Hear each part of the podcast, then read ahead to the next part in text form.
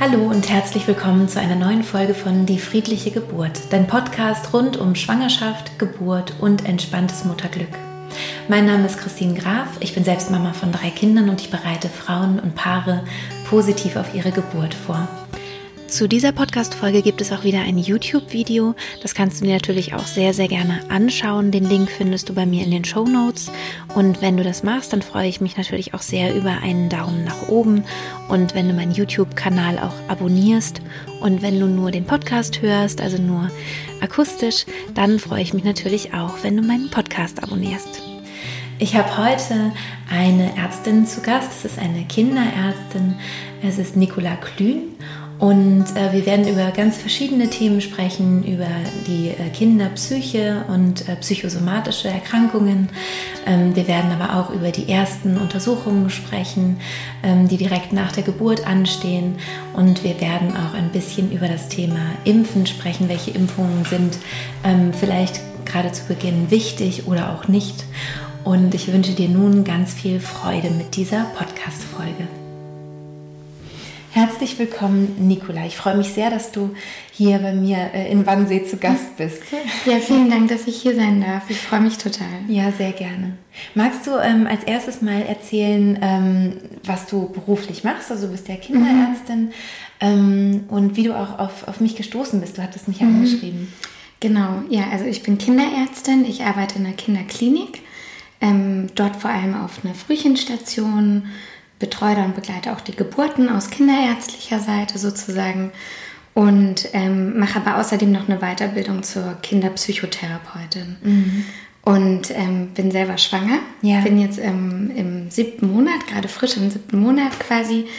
Und ähm, bin auf dich gekommen, weil eine gute Freundin von mir mir deinen Podcast empfohlen hat und ich selber ähm, durch manche Erfahrungen im Krankenhaus schon Angst vor der Geburt hatte mhm. und ähm, ja, habe dann angefangen, mich mit, mit deinem Podcast auf die Geburt vorzubereiten und habe jetzt gemerkt, dass sich meine Ängste nach und nach auflösen und dass ich mich langsam auf die Geburt auch freuen kann. Ja, schön, total schön. Genau, wir wollen ja so ein paar Themen heute ansprechen mhm. und, und über die sprechen und so deine, deine ähm, ärztliche Sicht sozusagen mhm. einmal uns anschauen. Ähm, und als erstes, was hatten wir überlegt? Äh, genau, wie, wie kann man eigentlich einen Kinderarzt finden oder wann sollte man den Kinderarzt am besten suchen? Ja, das ist leider schon sehr früh, wo ich empfehlen würde, einen Kinderarzt zu suchen, weil es einfach leider weniger Kinderärzte gibt, als wir eigentlich brauchen. Also mhm. gerade in den großen Städten oder auch am Land sind zum Teil einfach zu wenig Kinderärzte da.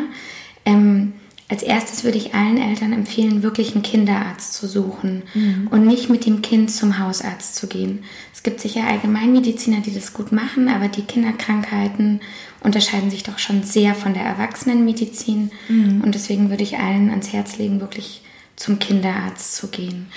Und du meinst halt eher in der Schwangerschaft? In der ne? Schwangerschaft ähm, am besten, dass man das Kind schon in der Schwangerschaft anmeldet, einfach mhm. einmal in der Kinderarztpraxis der Wahl anruft und sagt, ich bin jetzt schwanger und mein Kind hat dann und dann Geburtstermin und ich würde dann auch gerne da schon zu U3 zu Ihnen kommen. Und ähm, wie man einen guten Kinderarzt findet, glaube ich, ähm, kommt so ein bisschen drauf an, was man selber für ein Typ ähm, ist und was man so braucht. Also es gibt Kinderärzte, die auch ähm, Homöopathie, Akupunktur bei Kindern und sowas anbieten. Mhm. Wenn einem sowas besser gefällt, dann muss man halt auf sowas achten. Mhm. Ähm, dann gibt es Kinderärzte, die sehr, sehr ähm, evidenzbasiert und sehr wissenschaftlich arbeiten, wenn man eher der Typ ist. Mhm. Dann so, und dann würde ich halt auch immer über Empfehlungen gehen aus dem Bekanntenkreis. Ja. ja. Und in welcher Schwangerschaftswoche würdest du das empfehlen, da mal so sich umzuschauen? Mhm. Ich würde zum letzten Trimester einfach mal anrufen und dann mhm. einen suchen. Genau. Super. Ja. Schön. Und ähm, die Aufgabe des Kinderärzt, äh, Kinderarztes fängt ja eigentlich direkt nach der Geburt an, gerade auch wenn eine Frau mhm. zum Beispiel eine Hausgeburt plant. Genau. Ähm, steht ja eigentlich ähm, sehr schnell dann die mhm. U1 oder sofort die U1 an und mhm. dann die U2. Also das sind mhm. diese ähm, Untersuchungen. Genau. Genau, also es gibt U1 bis, bis was denn eigentlich, bis U8 oder ja, was war das eigentlich? Das geht dann eigentlich, geht es weiter. Die mhm. heißen dann irgendwann nicht mehr U, sondern auch JOTS. Ja. Also theoretisch, also die Jugenduntersuchungen. Also theoretisch ja. kann der Kinderarzt ähm, die Kinder bis zum 18. Lebensjahr begleiten. Und am Anfang wird er die Kinder häufiger sehen. Also gerade die ersten U's liegen relativ nah beieinander. Mhm. Und dann geht es einfach um die jeweiligen Entwicklungsschritte, ob die Kinder die schön machen, ja. dass man sowas erkennt. Mhm. Genau. Ja. Und wollen wir mal gleich anfangen von nach der Geburt? Ja. Also angenommen, ähm, es gibt ja eben die Möglichkeit im Krankenhaus genau. äh, das Kind zu bekommen oder ja. im Geburtshaus oder auch zu Hause. Das hat natürlich dann auch einen Einfluss darauf, wie dann die Untersuchungen mhm. so, so, stattfinden. Also genau. Also einige können auch einfach von Hebammen gemacht werden, mhm. zum Beispiel bei einer genau. außerklinischen ja. Geburt. Ja. Ähm, magst du darüber was erzählen? Mhm. Was sind da so die Unterschiede? Ja. Also die U1 ist die erste Untersuchung, wie das so schön auch heißt, und ähm, die ist direkt nach der Geburt mhm. und die muss nicht vom Kinderarzt gemacht werden. Also das mhm. ist die einzige Untersuchung, die nicht unbedingt der Kinderarzt machen muss, weil zum Beispiel bei einer Hausgeburt oder ähm, bei einer Geburt auch im Geburtshaus wird ja wahrscheinlich kein Kinderarzt anwesend sein. Mhm. Und dann wird die U1 die Hebamme machen. Mhm. Ähm, genau, die Hebamme oder dann auch der Kinderarzt, je nachdem, wer das Kind als allererstes sieht, mhm. möchte das Kind irgendwann nach dem Bonding einmal kurz sehen. Mhm. Wir wissen, dass wir da natürlich auch immer in eine ganz sensible Phase reinkommen und dass wir da ähm, auch kurz was Wichtiges unterbrechen. Wir machen das so kurz wie möglich. Mhm. Ähm, aber es ist dann doch wichtig, also dass die Hebamme oder der Kinderarzt einmal das Kind beurteilt, ob das Kind ähm, einen guten Eindruck macht, sage ja. ich mal. Also das sind jetzt so grobe Merkmale, die wir ja. da beurteilen wollen. Atmet das Kind gut? Ist die Hautfarbe gut? Ist das der Abgar-Test? Genau, das ist der okay. Abgar-Test. Mhm. Mhm. Ähm, der Abgar-Test, ganz streng, ist jetzt in der ersten, in der fünften und in der zehnten Minute. Mhm. Ähm, der läuft wirklich so streng nach diesem Schema ab, zum Beispiel nach einem Kaiserschnitt. Mhm. Also da kommt das Baby, wird kurz der Mama gezeigt und kommt dann gleich in der Regel zum Kinderarzt, dass wir einfach wirklich einmal die erste Minute, die fünfte und die zehnte und halt diesen ganzen Verlauf beurteilen können. Ähm, bei einem Kaiserschnitt ist es jetzt, ist es für die Mama natürlich auch nicht einfach, aber da ist es nochmal wichtiger, weil da die Kinder eher mal eine Anpassungsstörung haben und mhm. wir dann einfach sagen, die medizinische Betreuung geht da einmal kurz vor. Mhm. Und wenn wir aber sehen, dass alles in Ordnung ist und das Kind das alles macht, was wir von dem Kind wollen, dann wird es auch so schnell wie möglich der Mutter wieder zurückgegeben. Ja. Genau. Und da wird eben die Hautfarbe beurteilt, die Atmung, der Muskeltonus. Mhm. Also das ist zum Beispiel ein wichtiges Zeichen, dass das Kind auch ähm, nicht schlapp ist, sondern guten Muskeltonus ähm, hat, ob es schreit und ob die Reflexe vorhanden sind und wie die Herzfrequenz mhm. ist. Und kann man das auch, äh, also nochmal um für, für, die, die jetzt vielleicht ganz frisch ja. sind, noch gar nicht genau wissen, was ist das als ähm, das Bonding? Das bedeutet ja, ja dass, dass, das Kind direkt genau. Haut auf Haut mit, ja. der, mit der Mama ist, sozusagen. Ne? Das Bonding kann auch mit dem Vater äh, stattfinden, genau. aber auf jeden Fall dieser Haut-zu-Haut-Kontakt. Mhm. Und ähm, könnte man den Abgar-Test, ähm, die, die U1, auch am Körper machen? Ähm, ja, also es kommt ein bisschen auf das Kind drauf an. Mhm. Wenn ich ähm, nach der Geburt, also nicht nach einem Kaiserschnitt, sondern nach einer ähm, Geburt sehe, dass das Kind gut atmet, rosig ist, das kann ich ja schon am Äußeren sehen und schnauft, mhm. dann bin ich ganz geduldig. Dann stelle ich mich daneben und sage sag zur Mama, sie darf das Kind behalten, aber ich würde gerne einmal aufs Herzchen hören zum mhm. Beispiel. Mhm. Wenn ich jetzt natürlich sehe, das Kind ist vielleicht noch ein bisschen, braucht, hat ein bisschen Anlaufschwierigkeiten, dann würde ich auch zur Mutter sagen, ich würde das Kind jetzt einmal kurz zu mir nehmen, es einmal anschauen, ob alles in Ordnung soweit ist und ihr dann aber natürlich auch so schnell wie möglich wieder zurückgeben. Ja, ja. aber diese Untersuchung muss eigentlich woanders gemacht Also es ist einfach so eine Interessenfrage ja, von mir. Genau, muss ja. die woanders gemacht werden? Oder könnte man auch das Kind drehen auf den Rücken und dann wird es trotzdem noch bei der Mama liegen? Oder geht das nicht so gut? Also aus praktischen Gründen, weil wir, wir wollen einmal kurz die Pulse tasten und einmal mhm. die Herzfrequenz hören mhm. und auch wirklich hören, dass das Herz reinschlägt, also mhm. auch kein Geräusch dabei hat, ja. ist es für uns viel leichter, das Kind einmal kurz auf den Rücken zu legen, mhm. einmal ein bisschen abzurubbeln und ähm, einmal die Untersuchung so zu machen. Mhm. Und oft ist es so, dass neben dem Abgascore eben dann auch die Uhr 1 stattfindet. Also wir dann auch kurz gucken, ob am Kind irgendein Fehlbildungen vorliegen. Mhm. Das dauert aber drei, vier Minuten. Also wir okay. schauen, dass keine Spalte da ist zum ja. Beispiel, ja. dass der Hoden unten ist.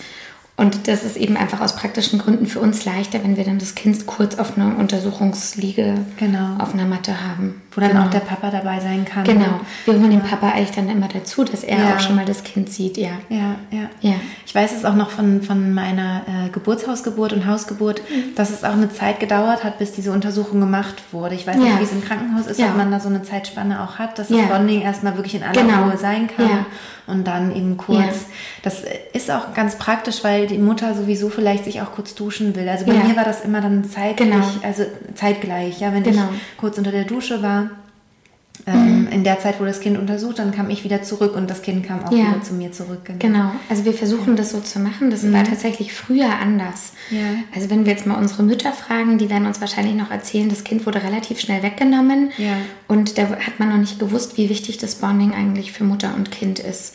Und jetzt wissen wir, dass das Bonding sowohl für die Mama, aber auch für das Kind und für das Wohlergehen des Kindes im Vordergrund steht. Ja. Und wenn alles gut gelaufen ist und ähm, das Kind ähm, bei der Mama liegt, dann versuchen wir Mama und Kind einfach Zeit zu geben, sich erstmal kennenzulernen und ähm, Ja.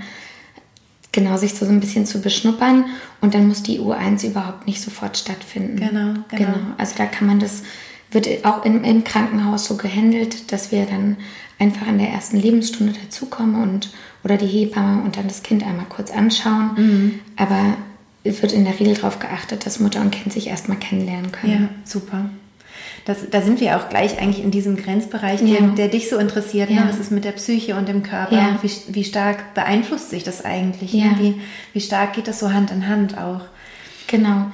Also das ist so schon mein Thema, weil ich will, also wir wissen bei ganz vielen Sachen, also wenn wir jetzt vom Bonding auch sprechen, dass wir ähm, als Kinderärzte so Themen ganz lange auch unterschätzt haben. Ja. Also dass man einfach unterschätzt, was macht eigentlich so eine frühkindliche Bindung für das Wohlergehen vom Kind, für das gesundheitliche Wohlergehen vom Kind. genau. Ähm, bei Frühgeborenen zum Beispiel ist ganz interessant, da wissen wir, wenn die Kinder ähm, känguruen, also wenn die, wenn auch ein frühgeborenes, beatmetes Kind nah bei der Mama ist, dass die weniger Stress haben, dass die sich besser entwickeln, dass die Herzfrequenzen besser sind und dass wir einfach auch einen ganz rein medizinischen Fortschritt sehen, wenn wir eine Wohlfühlatmosphäre Ja. sozusagen fürs Kind schaffen. Und das hat man sich ja früher ein bisschen unterschätzt. Und da versuchen wir jetzt natürlich ähm, besser damit zu arbeiten und das besser zu integrieren in unsere Praxis und in Ja. unser Arztsein. Ja, das ist auch sehr, sehr schön. Ja. Also, ja, das ist toll. Ähm, was steht denn da noch an? Also, was ist Mhm. zum Beispiel mit der Vitamin K-Gabe? Vielleicht kannst du da noch sagen, was. Also, Mhm. ähm, das ist ja, soweit ich weiß, eine freiwillige ähm, Genau. Mhm. Sache. Genau, vielleicht magst du dazu auch was sagen. Genau, da kriegt die Mama ähm, in der Regel schon vor Geburt, so eine, vor der Geburt so eine kleine Aufklärung. Und der Kinderarzt oder die Hebamme wird ihr das auch nochmal sagen und wird sie aktiv danach fragen, ob sie die Vitamin K-Tropfen ähm, für das Kind haben möchte. Das ist eine Vitamingabe, das sind einfach kleine Tröpfchen, die schmecken so ein bisschen bitter. Das Kind verzieht meistens so ein bisschen das Gesicht, mag es nicht ganz so gerne. Ähm, aber die geben dem Kind eben das Vitamin K und die geben wir in der Regel zu U1, U2 und U3. Also so ist das Schema in Deutschland. Und wir machen das deswegen, weil wir wissen, dass ähm, die Kinder ähm, zu wenig Vitamin K haben. Und wir können, wenn wir das Vitamin K den Kindern geben, ähm, Blutungen verhindern. Okay. Also leider ist ähm, durch die Geburt ähm, ist ein bisschen Blutungsrisiko da, ein ganz kleines. Und ähm, das ist aber zum Beispiel bei Frühgeborenen wäre es jetzt auch höher. Ähm, und wir haben vor allem Angst, dass Gehirnblutungen auftreten könnten. Und wenn das Blut aber nicht so leicht gerinnt, und das macht das Vitamin K, also das unterstützt die Blutgerinnung, dann kann man da eigentlich ähm, das sehr gut ähm, verhindern. Okay. Und es hat jetzt auch sonst für das Kind keine Nebenwirkungen. Also es ist Ja. nicht schädlich in irgendeinem Sinne. Es macht keine Nebenwirkungen, außer dass es so ein bisschen bitter schmeckt. Das ist das Einzige. Ja, ja. Ja. Und ähm, kommt es daher, weil die Schädelplatten des Babys sich bei der Geburt auch so übereinander schieben, also dass, dass da manchmal sowas passieren kann? Hat das damit zu tun? Also Genau. dass der Geburtskanal einfach auch eng ist? Genau. Der, der Geburtskanal ist sehr eng und die Schädelplatten, das ist ja eigentlich ganz toll, sind eben verschieblich, damit der kindliche Kopf da auch schön durchpasst. Aber natürlich ist da nicht so ein Schutz da wie jetzt bei uns Erwachsenen. Und da kann es eben mal zu Blutungen kommen. Ja, das ist Gott sei Dank selten, aber wir wollen dann doch das im, in dem einen Fall, wo es passieren kann, durch so eine Ja. einfache Vitamingabe verhindern. Ja, super. Und gibt es noch irgendwas, was gleich zu Beginn gegeben wird? Oder was war denn das mit den Augentropfen? genau. Das mit den Augentropfen machen wir standardmäßig nicht mehr in Deutschland. Okay. Also natürlich gibt es manchmal Risikofaktoren, wo man das erwägt. Also Chlamydieninfektionen. Was, ist das, was ist da überhaupt mit ich, weiß, ich erinnere mich nicht mehr, das ist zu ja. lange her. Ähm, ähm, Chlamydieninfektionen, das sind so bakterielle Infektionen, die sich auch manchmal im Vaginalbereich der Frau aufhalten. Mhm. Und da ist dann die Gefahr da, dass sowas jetzt zum Beispiel auf die, ähm, sich die Chlamydien, die setzen sich auch gerne auf der Bindehaut des Kindes ab.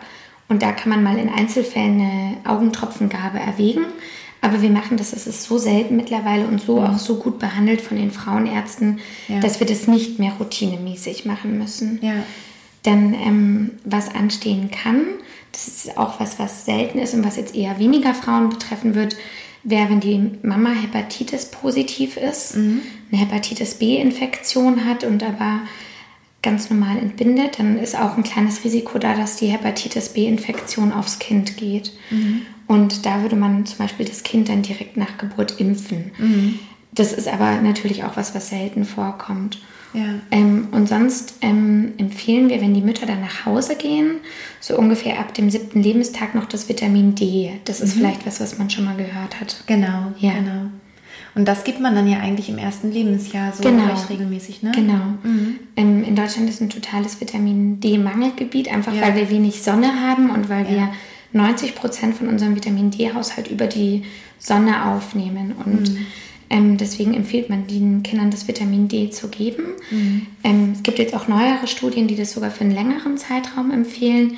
Wir empfehlen es zumindest jetzt mindestens für ein Jahr, mhm. weil sowohl in der Muttermilch als auch jetzt, wenn man, wenn man nicht stillt, in der Formularnahrung einfach das Vitamin D nicht, nicht aufgenommen werden kann. Ah, okay.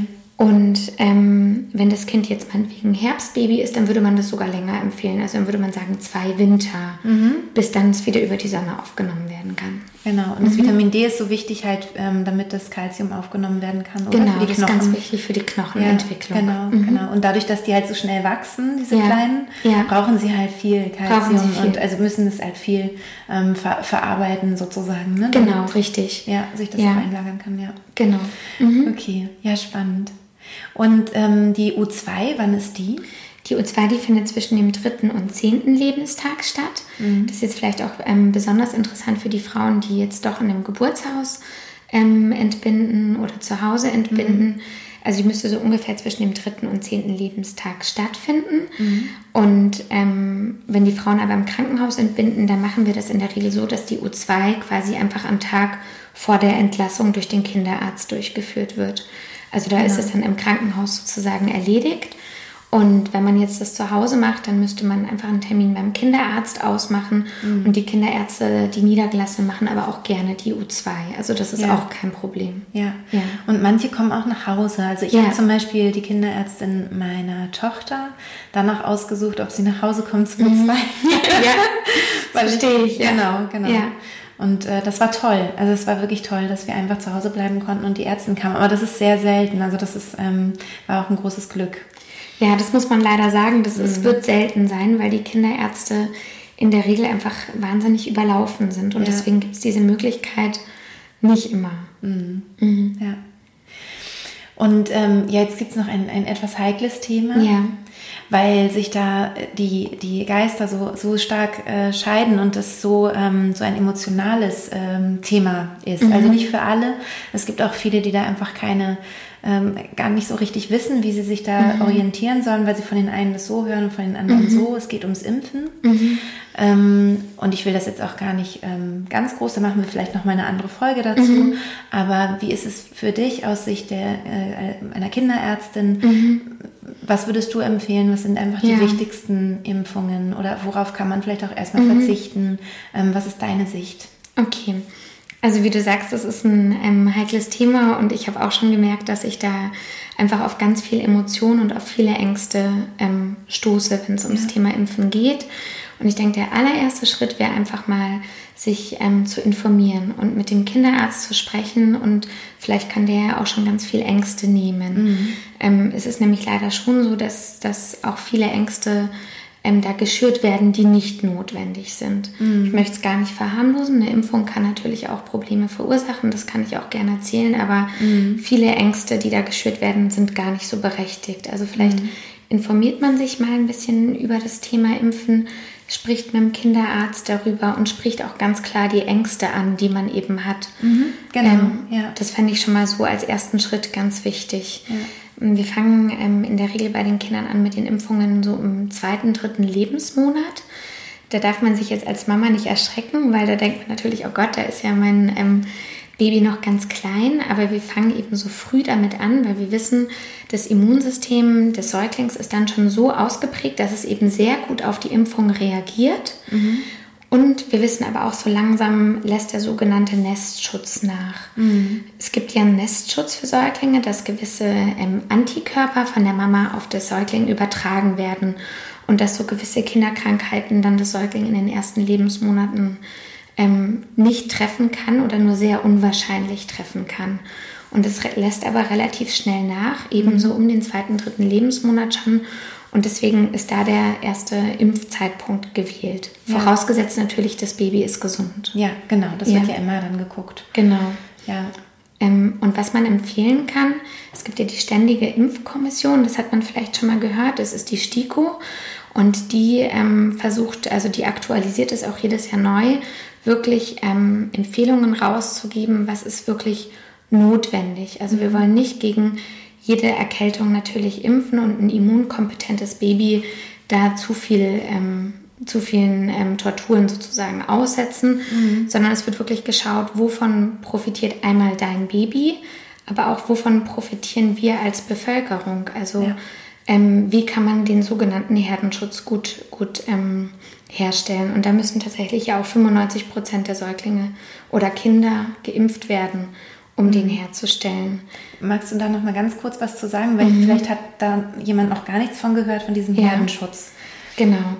Also was ihr vielleicht, was man vielleicht kennt, ist ja die ähm, Polio-Erkrankung. Mhm. Die gab es ja früher ganz häufig. Manchmal sieht man das auch noch mal so ein bisschen auf der Straße, so, so Leute, wo man denkt, oh, die hatten das vielleicht mal. Und heute haben wir das in Deutschland zum Beispiel gar nicht mehr. Mhm. Und das funktioniert dann, wenn man einen sogenannten Herdenschutz herstellt. Wenn also 95 Prozent ähm, der Bevölkerung zum Beispiel gegen Polio geimpft sind, dann ist so eine kritische Zahl erreicht, dass sich eben sowas nicht mehr gut ausbreiten kann. Mhm. Ähm, leider, wenn wir so ziemlich, wenn wir ein bisschen drunter bleiben, also wenn wir jetzt nur meinetwegen bei 85 Prozent sind, mhm. wenn also 15 Prozent nicht geimpft wären, dann ist das schon viel ähm, schwieriger. Also da hat die Krankheit kann sich dann schon viel leichter ausbreiten. Deswegen mhm. ist es eben so wichtig, dass alle geimpft werden oder mhm. möglichst viele. Ja, und manche können ja auch, glaube ich, nicht geimpft genau. werden. Ne? Genau. Da, ich weiß da jetzt nur irgendwie, habe ich irgendwann mal irgendwas drüber gelesen, ja. ähm, dass, es, dass es manche, ähm, ja, dass es für manche Menschen auch einfach nicht möglich ist, geimpft zu werden. Und das sind aber ungefähr dann die 5 Prozent. Genau. Und das ist dann eben der Herdenschutz, ja. dass alle anderen die quasi schützen, damit denen nichts passiert. Ja. Ne? Das, weißt du, wer das ist? Also genau. wer zu dieser Gruppe gehört? Mhm. Das ist ganz richtig, was du sagst. Und das ist eben auch der wichtige Punkt. Also deswegen darf man leider nicht einfach denken, ach naja, 95 Prozent, dann mache ich es halt nicht. Weil diese 95 Prozent, ähm, das sollen tatsächlich alle Gesunden sein. Und mhm. diese 5 Prozent, das sollen jetzt zum Beispiel Säuglinge sein, oder Kinder sein, die einen Immundefekt haben, mhm. also die zum Beispiel gar nicht auf eine Impfung reagieren würden. Mhm. Da reagiert das Immunsystem nicht und da kann eine Impfung gar nicht wirken. Ja.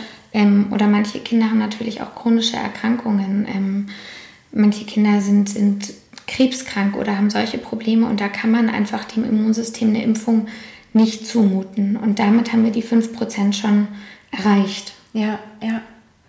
Ja, super. Und ähm, mhm. also vielen Dank für, für mhm. dass du das noch so, so genauer erklärst, ja. weil das finde ich nämlich ist ein ganz, ganz wichtiger Aspekt, dieser soziale Aspekt genau. beim Impfen. Ja. Mhm. Und welche ähm, Impfungen findest du denn wirklich wichtig, mhm. wo du sagst, darauf kann man nicht verzichten? Ja, ähm, also es gibt nach der Geburt, das hat man vielleicht auch schon mal gehört, gibt es diese Sechsfachimpfungen. Mhm. Die ähm, werden auch als Fünffachimpfungen angeboten. Da wäre jetzt das Hepatitis zum Beispiel nicht dabei. Mhm. Ich würde ähm, die alle empfehlen. Die Hepatitis ist natürlich was, was sehr selten in Deutschland ist. Das wäre dann das, was man weglassen kann.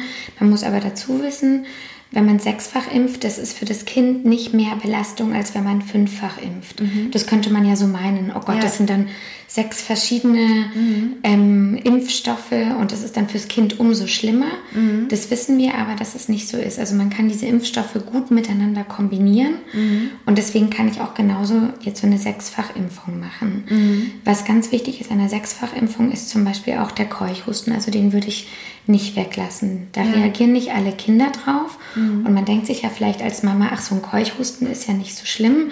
Hatte ich, ich vielleicht selber schon mal gehabt. Genau. Ja. Aber die Säuglinge, für die mhm. kann das richtig lebensbedrohlich werden. Also ja. auch da fände ich es einfach gut, wenn man sich informiert, weil man dann oft vielleicht einfach denkt, ach, ich kenne jemanden, der hatte das, bei dem war das nicht schlimm, aber das kann bei meinem Kind wieder ganz anders sein. Oder eben auch wieder bei kleinen Säuglingen, die eben noch nicht geimpft sind. Ja, das durch genau. Ansteckung. Für das kleine Geschwisterchen dann genau. ein Problem werden zum, zum Beispiel. Beispiel. Mhm. Dann gibt es, ähm, und dann im ersten Lebensjahr fang, fangen diese Lebendimpfungen an. Und das sind Masern, Mumps, Röteln, die würde ich auch unbedingt empfehlen zu machen. Ja. Was man zum Beispiel weglassen kann oder wo man sich überlegen kann, ob man das macht, ist die Rotavirus-Impfung. Mhm. Also Rotavirus ist gegen Magen-Darm-Infekte. Rotavirus ist so der häufigste Auslöser mhm. für Magen-Darm-Infekte. Und das ist was, was ein gesundes Kind ähm, auch gut aushält. Es ist natürlich unangenehm und ähm, anstrengend für die ganze Familie und Rotavirus kann auch ein bisschen hartnäckig sein, aber das ist was, was in der Regel mit wenig Komplikationen eingeht und da ist es so, dass die Impfung auch mal Komplikationen machen kann in seltenen okay. Fällen. Also das ist was, das kann man mit seinem Kinderarzt besprechen, mhm. wie man das handeln möchte. Mhm. Aber die Sechsfachimpfung und das Masern-Mumps-Röteln würde ich schon allen Müttern dringend ans Herz legen. Ja. ja. Magst du noch mal sagen, was alles zu der Sechsfachimpfung dazugehört? Also welche Krankheiten sind da alle mhm. mit abgedeckt? Das eine, das haben wir vorhin angesprochen, der, das Polio, das ist die Kinderlähmung. Ähm, das kennt man vielleicht noch von, von Früher eher, jetzt heute sehen wir das Bild in Deutschland sehr, sehr selten, weil das eben, weil wir keine Fälle mehr haben durch die Impfung. Mhm. Dann die Diphtherie, mhm. das ist, ähm, ist Gott sei Dank in Deutschland auch was, was ganz selten geworden ist durch die Impfung, aber da schwillt ähm, im Rachen jetzt zum Beispiel die Epiglottis, also der Kehlkopfdeckel, so stark an, dass die Kinder keine Luft mehr bekommen. Mhm. Und auch das konnten wir durch die Impfung jetzt gut verhindern. Mhm. Dann der Hämophilus, das kennt man vielleicht nicht unbedingt. Das ist ein Bakterium und der kann zum Beispiel eine ganz dolle Gehirnhautentzündung auslösen. Ah, mhm. Genau, und deswegen impfen wir den gerne, weil der gerne Komplikationen macht. Den gibt es noch, aber den kann man eben durch die Impfung gut verhindern. Mhm. Und dann haben wir Pertussis, das ist ähm, Keuchhusten. Mhm. Das ist eben bei Säuglingen besonders wichtig, dass man das gut impft. Ja. Ähm, und das letzte ist die Hepatitis-Impfung. Genau, und die kann man halt, kann man halt gucken, ob man das möchte oder nicht. Die, meinst du, es geht auch mit oder ohne? Genau, genau, genau. Also wenn man auf eine verzichten müsste oder wollte, dann würde ich auf die Hepatitis-Impfung verzichten und dann ist es die sogenannte Fünffachimpfung. Mhm. Okay. Genau. Ähm, bei der Masern-Mumps-Röteln-Impfung, wann ist die? Wann wird die angesetzt mhm. normalerweise? Also die Masern-Mumps-Röteln-Impfung hat ein bisschen Zeit. Die machen wir in, am ersten Lebensjahr das mhm. erste Mal. Ähm, das ist eine sogenannte Lebendimpfung, also das ist mit ähm, Lebendimpfstoffen. Mhm. Und ähm, da kann ich auch gerne zu, zu, zu diesen drei Krankheiten einmal was sagen, dass man mhm. auch versteht, warum das genau, wichtig ist. Ja. Ähm, also Masern, das ist so ein bisschen mein Herzensthema auch, weil ähm, das ja eine Impfung ist, worauf jetzt auch viele verzichten. Ähm, weil ich glaube, dass viele auch denken, das ist eine eher harmlose Kinderkrankheit, ähm, weil vielleicht die Oma erzählt hat, ach, bei uns hatten noch viele Masern und das ist, eine, ist ein Virus, ach, der, der ist nicht so. Ähm, ja, oder man hat es auch selber gehabt, ne? Also ich ja, zum Beispiel hatte Masern. Genau. Mhm. Und es läuft auch oft ähm, gut und, der, ähm, und dann ist es eine, eine Kinderkrankheit, die einfach mit einem Ausschlag und mit Fieber einhergeht. Wir wissen aber auch, dass wenn kleinere Kinder betroffen sind, also jetzt Säuglinge zum Beispiel, ähm, oder Kinder, die nicht so ein gutes Immunsystem haben, dass ähm, der Masernvirus gar nicht so selten Komplikationen verursacht. Also eine von tausend ähm, Kindern kriegt zum Beispiel so eine Hirnhautentzündung auch durch Masern. Und das ist was, was ähm, für immer Komplikationen machen kann. Also es gibt da eine Komplikation im Hirn, die das Kind ähm, quasi behindert macht. Also wenn man ich hatte auch gehört, dass mhm. es bis zum Tode führen kann. Genau, ja. und ähm, das kann auch letal sein und das ist einfach auch nicht zu behandeln. Also ja.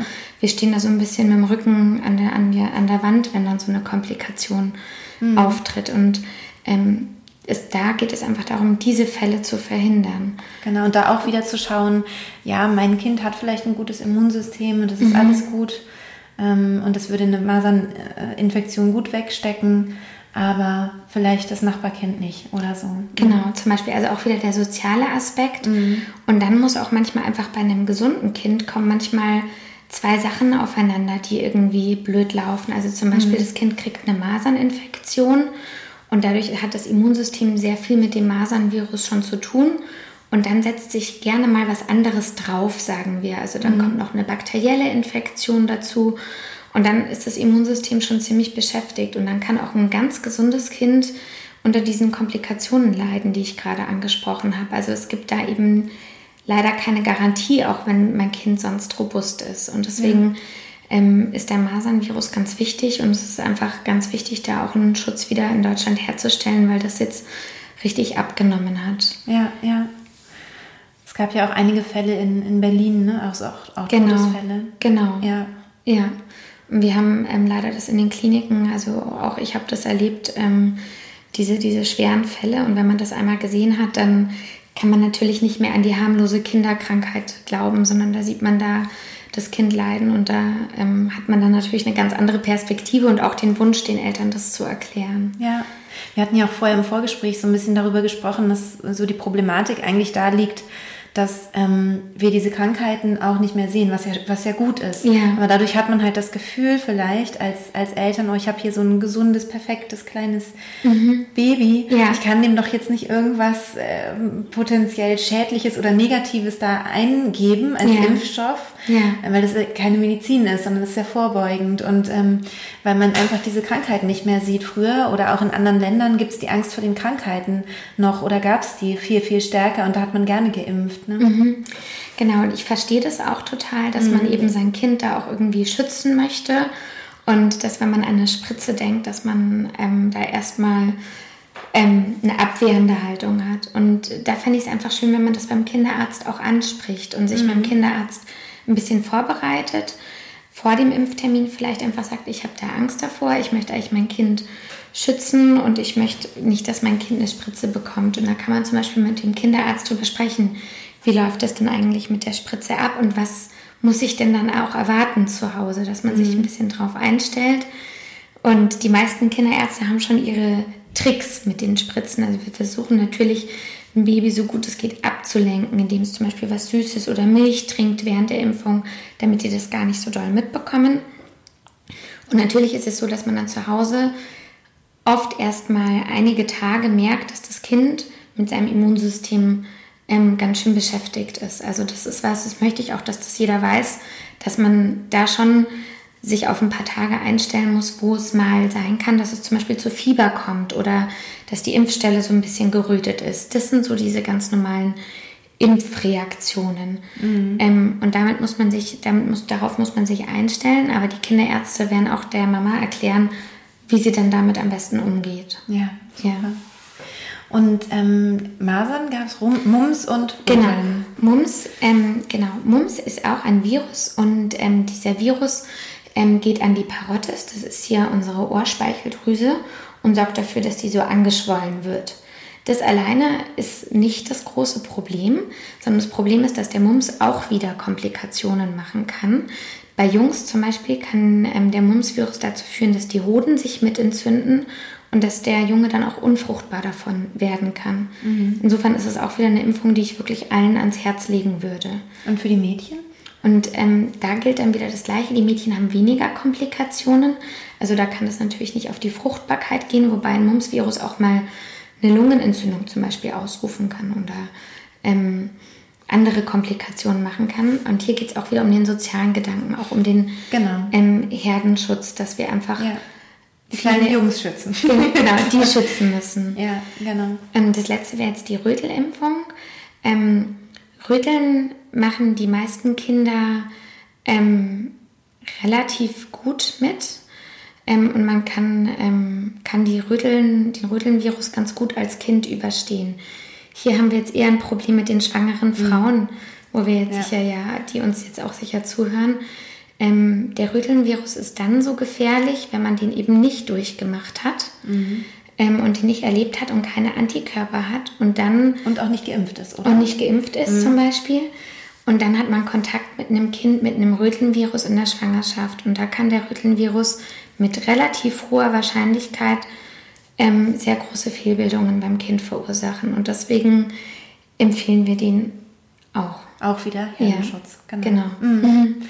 Ja, super. Also jetzt haben wir ähm, doch eine Weile über dieses, ja, über dieses stimmt, äh, ja. Thema gesprochen, aber ich glaube, es ist ähm, auf jeden Fall eine gute Orientierung. Und ich weiß, dass wir damit sicherlich auch einige ähm, oder es sicherlich einige zuhören, die ganz anderer Meinung sind und sich auch ganz anders ähm, belesen haben, sozusagen, wo man halt auch immer wieder schauen muss, was ist meine Quelle, mhm. ne? also wer, wer sagt hier was und was ist eigentlich mit evidenzbasierten Studien und so weiter, was ich auch immer wichtig finde. Also, dass man halt nicht nur nach dem Emotionalen guckt und nach mhm. Gerüchten, die vielleicht auch da sind, sondern auch wirklich sagt, ja. wie, wie, sieht es denn aus mit den Studien und ähm, bei Impfungen wird schon ganz genau geschaut.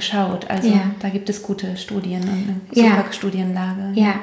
Und da muss man eben aufpassen, wenn man sich informiert. Das finde ich eben ganz wichtig. Das ist wahrscheinlich als ähm, Laie manchmal gar nicht so einfach, weil mhm. da ähm, guckt man im Internet und da ist ein, eine Wust von Informationen ja. und wichtig ist eben, welche Studie ist evidenzbasiert. Also das heißt, ähm, welche Studie ist von der Fallzahl wirklich und vom Auf Studienaufbau so, dass wir wirklich einen Effekt nachweisen und dass wir einen Zusammenhang untersuchen. Ja. Leider gibt es gerade beim Thema Impfungen auch viele Studien, ähm, die vielleicht auf den ersten Blick wissenschaftlich aussehen, aber die es eben nicht sind. Und da kann man sich natürlich sehr verunsichern lassen. Mhm. Oder durch, durch ähm, Horrormeldungen und so ja. weiter. Und ähm, wenn man sich aber, wenn man verunsichert ist, ähm, kann man das ja auch einfach ansprechen und einfach ähm, mit dem Kinderarzt. Also ich habe viele Eltern, die kommen mit einer Studie zum Beispiel aus dem Internet und sagen, das habe ich gelesen, was ist denn dran? Und wenn da was dran ist, muss man das natürlich mit den Eltern besprechen. Und wenn nichts dran ist, dann kann man da vielleicht auch einfach eine Angst wieder nehmen. Ja, ja, das stimmt. Ja. ja man braucht dann eben das, das, Vertrauen zum Kinderarzt. Ja, das stimmt. Was ja auch nicht immer da ist. Ja, ja, ja. Also von daher wieder, es ist toll, wenn man in der Schwangerschaft einen Kinderarzt findet, dem man vertraut. Ja. Mhm. Ja, schön. Ich würde gerne noch ähm, zu, deinem, zu, zu deinem Thema kommen, was, was dir besonders ja. am Herzen liegt. Denn du hast auch einen Blog, genau. ähm, den ich auch sehr empfehlen kann. Ich habe da in den letzten Tagen ein bisschen mhm. rumgestöbert. Der ist ja. noch relativ jungfräulich, genau. ist noch ganz frisch. Ja. Genau, und erzähl doch ein bisschen, was, mhm. warum du damit gestartet hast. Ja, sehr gerne. Also ich habe ja schon erzählt, dass ich ähm, jetzt länger im Krankenhaus gearbeitet habe und ich habe ähm, im Krankenhaus oft das Gefühl gehabt, dass die ähm, Zeit nicht da ist, die ich bräuchte, um die Eltern richtig abzuholen und um richtig ähm, die Themen zu besprechen und auch um viele Sorgen zu nehmen. Mhm. Ich habe doch das Gefühl, dass ähm, einfach da sehr viele Ängste und Sorgen da sind, weil die Aufklärung nicht gut ist und die ähm, Eltern manchmal gar nicht so richtig wissen, ähm, wie schlimm ist eigentlich jetzt das Fieber, wann muss ich kommen und da ist einfach eine Unsicherheit da und ich würde einfach gerne das Selbstbewusstsein der Eltern auch stärken. Mhm. Und ähm, deswegen kam irgendwann so die Idee in meinem Kopf, dass ich einfach, weil ich auch gerne über, über die Dinge spreche und den Eltern erkläre und das immer gerne gemacht habe, ähm, dass ich darüber ein bisschen schreibe. Mhm. Und ähm, jetzt habe ich mich getraut und habe eben angefangen, über diese kindermedizinischen Themen zu schreiben. Ich schreibe aber jetzt nicht nur über Kindermedizin, sondern auch über kindliche Entwicklung. Also den psychologischen. Den psychologischen Aspekt, weil mhm. ich ja auch die Weiterbildung mache zur Kinderpsychotherapeutin und ähm, das wie bei uns allen einfach auch bei Kindern natürlich Seele und Körper Hand in Hand gehen und mhm. viele Beschwerden, die die Kinder haben, eben auch durch seelische Beschwerden verursacht werden und ich immer so ein bisschen das Gefühl hatte, dass das ähm, in der Kindermedizin so ein bisschen hinten runterfällt mhm. und dass da nicht so Raum und Platz dafür ist. Mhm. Genau, und deswegen schreibe ich darüber und ähm, bin da auch für Themenvorschläge und Fragen ganz offen. Super, und wie findet ja. man denn deinen, äh, deinen Blog? Genau, ich heiße ähm, Kinderleib und Seele, mhm. also quasi das Thema ist dann schon Programm Und da findet man mich unter Kinderleib und Seele kommen oder man kann mich auch bei Instagram suchen oder genau. bei Pinterest. Ja, schön. Ja. Ja. sehr schön. Vielen, vielen Dank, dass du, dass du da warst. Ja, es hat voll Spaß gemacht. Vielen Dank. Ja, ich fand es auch total schön. Ja. Und ähm, hoffentlich bis bald. Also ich werde dich bestimmt noch zu weiteren Themen dann nochmal ja, einladen. Da freue ich mich. Genau. Ja, wir sind hier am Ende des Podcastes angekommen und ähm, ich hoffe, dass du wieder ganz viel für dich mitnehmen konntest. Ich hoffe, dass ich hier niemandem irgendwie äh, zu nahe getreten bin mit dem Impfthema. Ich glaube, da hat jeder ähm, sein eigenes ähm, ja, seinen eigenen Weg und, und wir haben jetzt sehr versucht, irgendwie alle so ein bisschen abzuholen oder zumindest halt dann niemanden, niemanden zu verstören mit dem, was wir gesagt haben. Und äh, ich hoffe, es, es geht dir gut. Wenn du magst, dann schreib gerne unter diese Folge auch bei Instagram äh, deine Meinung dazu. Ähm, ich freue mich natürlich, wenn wir trotz des Impfthemas sachlich bleiben könnten und eine, äh, vielleicht ein, ein, also schöne Kommentare, dass man auch irgendwie äh, sich da gegenseitig auch sieht und, ähm, und acht, achtsam miteinander umgeht. Und ich wünsche dir jetzt eine wunderschöne Woche und hoffe, dass du am nächsten Sonntag wieder mit dabei bist. Bis bald, deine Christine.